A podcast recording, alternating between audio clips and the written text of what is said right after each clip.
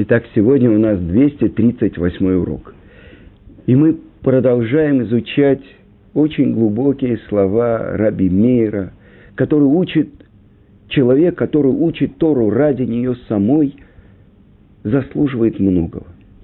И на предыдущем уроке мы говорили о том, что Тара отделяет его, отдаляет его от греха и приближает его к заслугам. И мы говорили про то, что э, учит Раби Муше Кардавера, что человек, если он совершил грех, он должен очистить себя э, страданием. И мы говорили про посты. И то, что говорит э, Мишна Брура, что человек должен постараться усилить свое изучение Торы, и это будет – засчитано как страдание, потому что Тара, как огонь, очищает его от того, что впитало его сердце, огонь страсти. То, что дурное начало заставило его совершать. И я хочу привести вам то, что написано в Мишле, в притчах царя Соломона, с объяснением Гаона из Вильна. Сказано так – милосердием и истиной искупится грех. И благодаря трепету перед Творцом отдаляться от зла. И комментируя эту строку, эту строчку царя Шлому, Гаон из Вильна пишет, что когда человек хочет сделать чуму, ему нужно выполнить два условия. Раскаяться в происшедшем и принять решение больше никогда не повторять грех. Мы говорили про четыре основы. Про виду про э, раскаяние. Но здесь он приводит главное. Так объясняет Гаон из Вильна. Как искупить уже совершенное в прошлом? Не истязать себя, а лучше учить Тору и делать добро – а на будущее царь Шлома дает нам цельный совет. Как избавиться от соблазна, который толкает, постоянно толкает человека к греху? Это то, что, с чего начинает Шулхана Рух. Одно из достижений праведников – «Шевите Ашем ленигди тамид» – представляю перед собой Творца постоянно, делами которого наполнена вся Вселенная. Ведь Он видит и знает каждое наше действие. Разве трепет перед Ним не остановит нас? А Хофецхайм в своей книжке «Мишна Брура» приводит отрывок из книги Хариди Рава Аскари, который пишет, что его учитель Аризаль говорил, те, кто посвятил жизнь изучению Торы, не следуют истязать себя постами, чтобы это не помешало их занятиям. А исправить то, что нарушено, может следующий способ. В один, в один из дней недели нужно удалиться в безлюдное место, где можно сосредоточиться, чтобы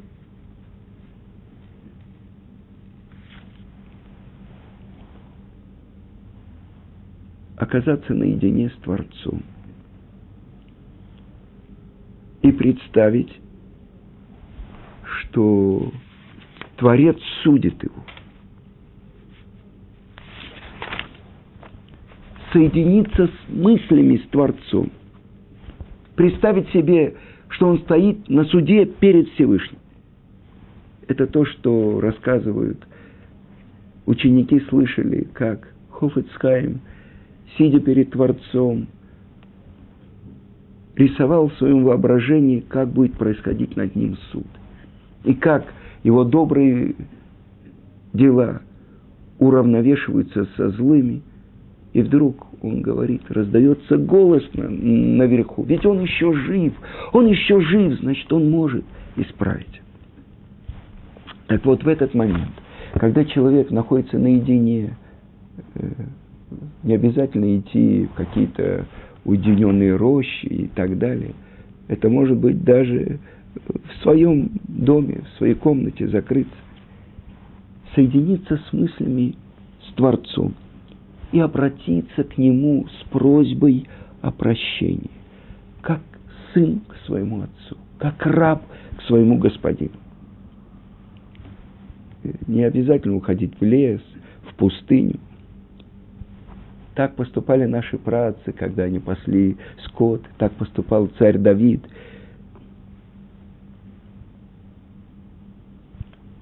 Сам Рамак Раби Муше Кордовера, он пишет, что один из его учеников, Рав Авраам Галанти, в своей книге «Коль Бохим» считал, что лучше раскаяться не с помощью поста, а другим способом. Например, если выпадет на долю человека некоторое унижение или оскорбление со стороны какого-нибудь другого человека, то принять это молча, с любовью. Так как пост ослабляет, а иногда приводит к опасным болезням. А вот это принятие на себя оскорбления или э, унижения, это исправляет очень многие. Сказано, человек, который закрывает свой рот во время спора, во время э, ссоры, плата его не может увидеть ни одно творение. А вот так объяснял это Хазуныш. И так он писал э, письме к одному человеку. Постижение Торы не из простых вещей в жизни человека. Разве мудрецы не сказали, что Тора удерживается только в том, кто умерщвляет себя для ее постижения? О какой же умерщвлении, о какой смерти идет речь? это когда человек, обычно мы живем очень на поверхностном уровне, мы видим только внешние, э, и на этом работает вся реклама и так далее, внешние картины, внешние действия. Так вот то, что пишет Хазуныш.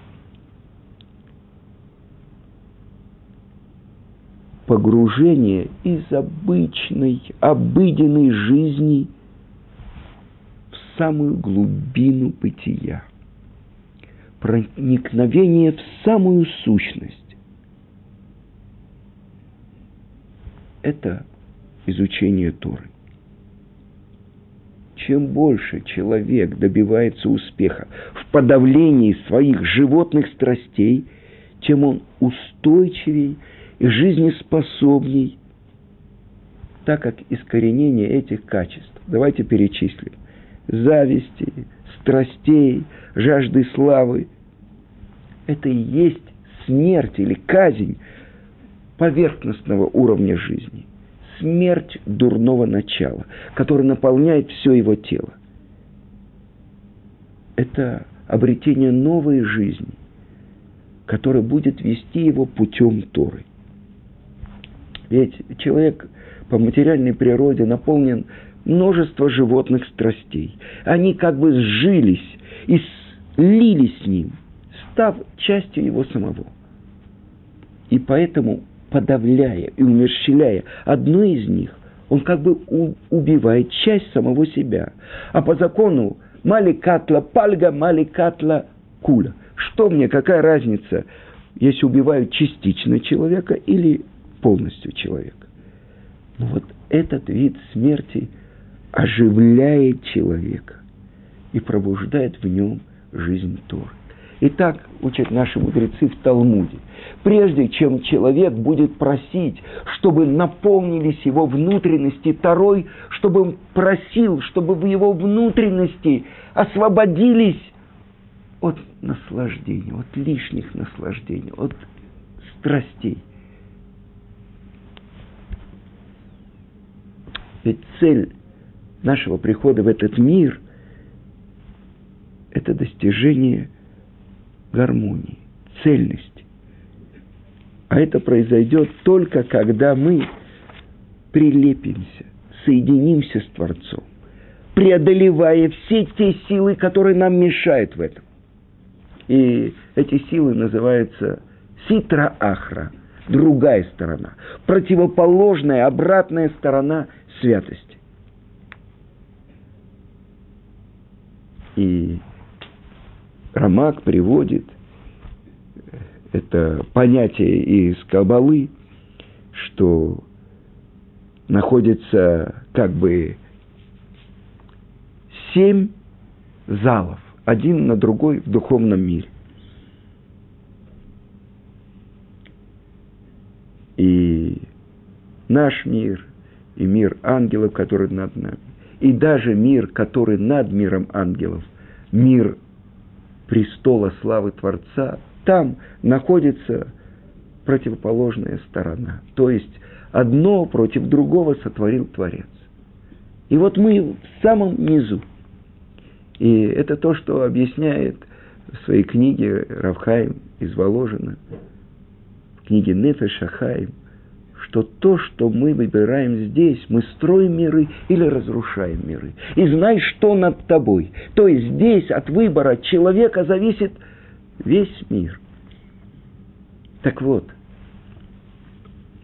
эти пять залов одна над другой, семь, извините, семь залов, то, что называется эйхаль. Через них как бы проникает свет из одного более высокого мира в низший мир. То, что нас связывает с высшими мирами, это то, что находится у нас, внутри нас. Это уровни нашей души. Самый низший уровень – это нефеш, шутфа де гуфа, компаньон тело, то, то, что оживляет тело. И на самом деле тело коровы или осла и мое тело, они в этом плане во многом похожи. Но выше, то, что есть у человека, нет ни у кого из материального мира, это более высокий уровень, это руах. Руах мемалила, дух говорящий. Еще выше – это то, что называется нишама. Это то, что имеет отношение корню.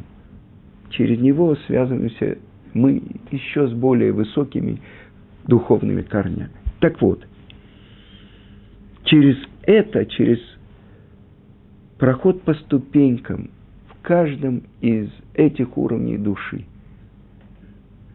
человек поднимается и поднимается и проникает в более глубокие уровни своей собственной души и связывается с более духовными источниками. Так вот, пятый зал, пятый ихаль, он называется агава, любовь. И это связано с качеством безграничного добра, безграничного отдавания. Это хесед Творца. Так пишет Рамак – что пятый Эйхаль, пятый уровень, это Эйхаля Аба, Эйхаля Хесед. То есть он объясняет так, что правая рука, Хесед, протянута Творцом к тем, кто хочет раскаяться. И поэтому этот высшем уровне, пятый зал, место для тех, кто раскаялся и сделал чуву. Но это для тех, кто сделал полную шуву и принял на себя даже изну, изнурение в соответствии с совершенными грехами. И когда такой человек оказывается в той же ситуации, в которой он был, и в которой он нарушил волю Творца, и он выдержал, про такого человека говорит Рамбам, что свидетельствует о нем тот, кто знает, что в сердце его, что он Бальчува. Итак, это то, что мы выучили, что человек, который учит Тору ради нее самой, он удостаивается того, что нарушения отдаляются от него, а заповеди бегут за ним. И дальше продолжает Раби Мейр и говорит, что у такого человека люди просят советов. И его советы наполнены мудростью, пониманием и мощью. И это то, что сказано в притчах царя Соломона. У меня совет и мудрость, я понимание, у меня мощь. И так мы понимаем, что это то, что говорится про человека, который настолько впитал Тору, что он стал второй, который идет на двух ногах. Это человек, который, так объясняет э, Равкаем из Воложина, Тара вошла во все его внутренности. Человек высшим наслаждением для него является только постижение мудрости Творца. И это то, что у него спрашивают советы. И я знаю, Э, один человек в Цюрихе, он хотел э, продавать э, товары по почте. И он составил буклет, в котором как бы рекламировал товары, которые он может посылать по почте. Это и с кем он советовался? Он пришел к Равмуйше Соловейчику, которого называли Хазон Иш Европы. Мне в жизни выпало несколько раз общаться с этим великим раввином, и даже один раз в Ешиве Турат Хаим я его переводил, когда мы видим возле себя цельного человека, то есть человек, который не совершает ни одно действие необдуманно, каждое слово его взвешено. Так вот, к такому человеку пришел вот этот человек, который выпускал брошюры – и спросил, как их делать, как лучше. И Рамойше Соловейчик сидел с ним и объяснял. То есть он понимает глубины пружины даже этого внешнего мира. Сказано дальше, что Тара дает такому человеку царскую власть, дает ему пониманием и мощь. Но что это значит? Хикурадим. То есть дает ему глубину в постижении. Комментаторы говорят, когда две тяжущиеся стороны приходят перед ним, он может так задать вопросы, что они не смогут обмануть, что они должны будут э, ответить правильно. И поразительные вещи. Я хочу вам привести то, что комментаторы приводят из Сефер Хасидим. Э, она описывает э, случай, который был с великим мудрецом Вавилона Равсадией Гаоном. И пришел к нему один человек и рассказал историю. Его отец был очень богатым купцом. И у него был раб. И он с этим рабом путешествовал во многих странах. И у него очень много э, домов, полей, э, денег, имущества, но раб выдает себя за его сына, а он, настоящий сын, боится его, чтобы этот раб его не убил. И Равсадия Гаон дал ему совет. Обратись с просьбой о решении твоего вопроса к самому царю. Это было Вавилоне. И так человек и поступил, но царь, он знал, что у него есть в стране великий мудрец Сади Гаон, и он послал его к Сади Гаон. И вдруг Равсадия Гаон позвал этого раба и позвал этого сына и сказал, чтобы выпустили немного крови одного и другого и поместили в два сосуда. Вы знаете, раньше людей хоронили так, и это об этом пишет Мишна, что на год закапывали тело в землю, а потом через год, когда плоть уже отделялась, собирали кости, помещали это в некоторый ящик и захоранивали в семейных э, пещерах. И укладывали этот ящик в стены этой пещеры. Так вот, Садия Гаон – взял одну кость мертвеца и поместил ее в плошку, где была кровь этого раба. Никакого контакта не произошло. Потом он поместил ее в плошку, где была кровь его родного сына, единственного сына. И вся кровь впиталась в эту кость. Поднял эту кость Равсади Гаон и сказал, теперь вы видите, кто настоящий сын, а кто обманщик. Потому что сын – продолжение отца, это его плоть и кровь. Какая глубокая мудрость заключена в этом решении. Или известная история, как царь Шломо решил проблему, которую никто до него не мог решить. Две женщины, которые родили в одно время двух сыновей, и вот у одной э, она кормила его в кровати и новорожденного ребенка, и она э, его случайно придавила, а они жили рядом, эти две женщины. И она пошла ночью и выкрала сына своей соседки. Когда та проснулась, не нашла своего сына, она пошла его искать, и вдруг видит его в руках. У соседки она говорит, нет, это мой сын, а не твой. И они пошли к царю Шлому. Как можно решить? Тогда не делали э, анализов ДНК и так далее. И что сказал царь Шлому? Ты говоришь, что это твой ребенок, а ты говоришь, что это твой ребенок. Хорошо. Пусть мой воин возьмет большой меч, положите ребенка, и он рассечет его пополам.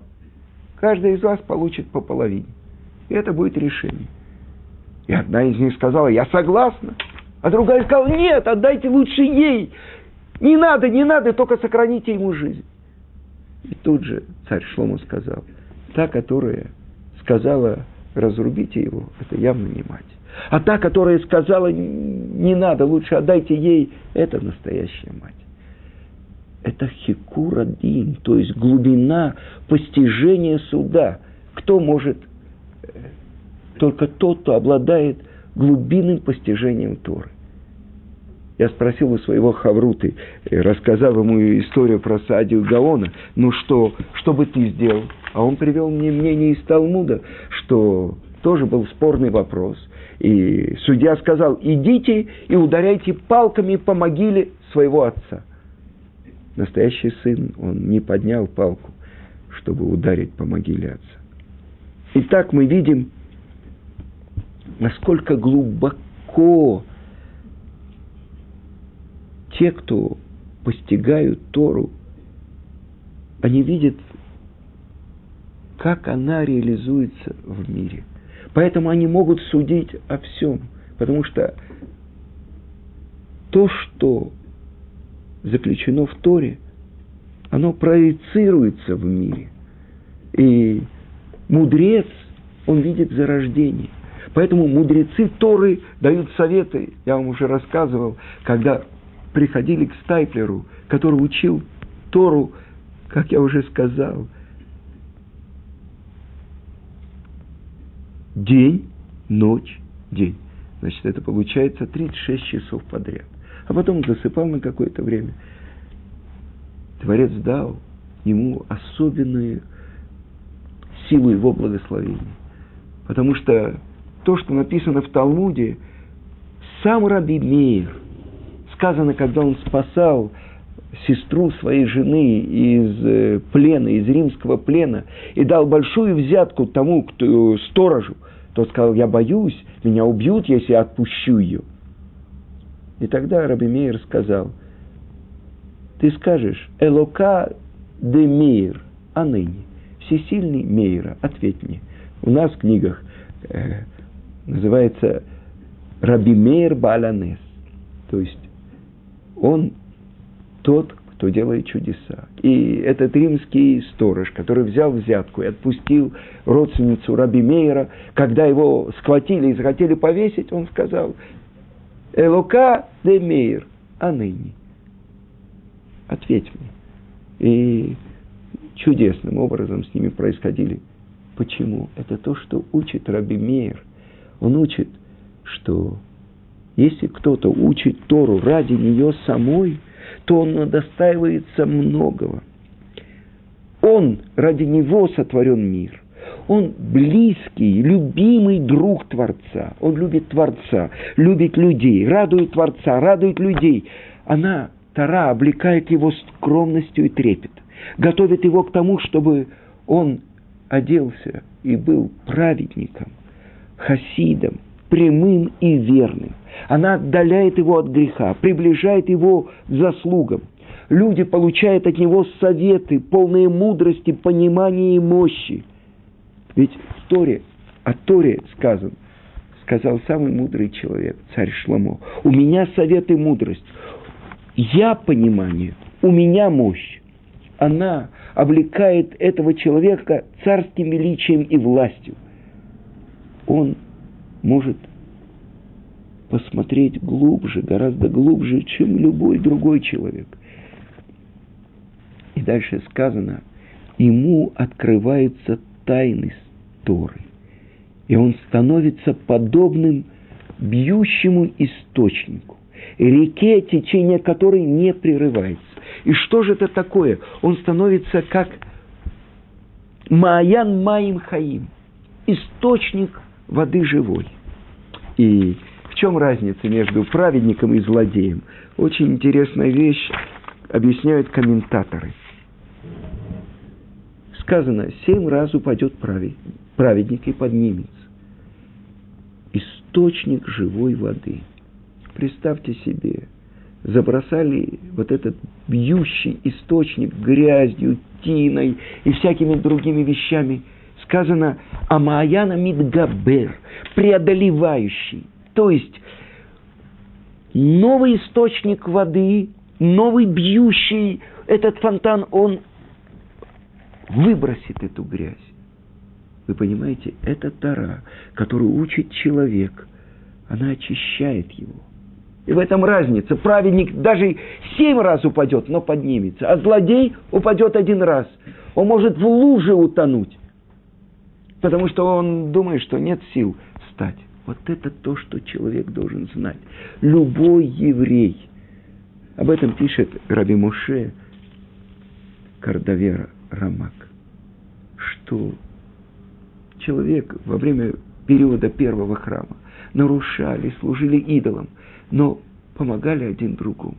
И вот Творец наказывает нас, но доходит до такого уровня, когда он обращается к нам с любовью и говорит, возвращайтесь, сыновья шаловливые, я очищу вас. И это то, что мы видим. Человек – единственное противоядие, которое сотворил Творец в мире против дурного начала. Это только Тора. Сказано в Талмуде. Если источник живой воды хотя бы раз в 70 лет прекращает вот это непрерывное испускание этой воды, он называется ложный источник. И в этом заключена тайна того, что называется жизнь. Маян Маим Хаим. Источник воды живой. Живой. Приводится пример. Забетонировали источник так как это источник живой воды, он преодолеет все эти бетонные плиты. Вы не видели, когда посредине асфальта вдруг вырастает дерево. Как оно там оказалось, как пробилось. Так вот это то, что заключено, та могучая сила, которая заключена в Торе. Человек запачкался, человек споткнулся, даже человек упал в болото, в лужу. С кем сравнивается еврейский народ? С курицей или петухом, которые попали в грязь. А потом солнце не осветило их. И вдруг они делают такое движение, все перья трепещут, и все комки грязи слетают. И это белая курица. Кто помнит, какая грязь была на ней? Так вот, это то, что объясняет Раби Мир, то, что дает человеку постижение и углубление в постижение Торы. Мишна продолжает и говорит, она одевает его скромностью, терпеливостью. Он прощает ему принесенные ему обиды, и Тара возвышает его и возвеличивает его над всем сотворенным. Это ключ. И это защита. Источник воды живой. Торат Хаим. Тора – жизнь.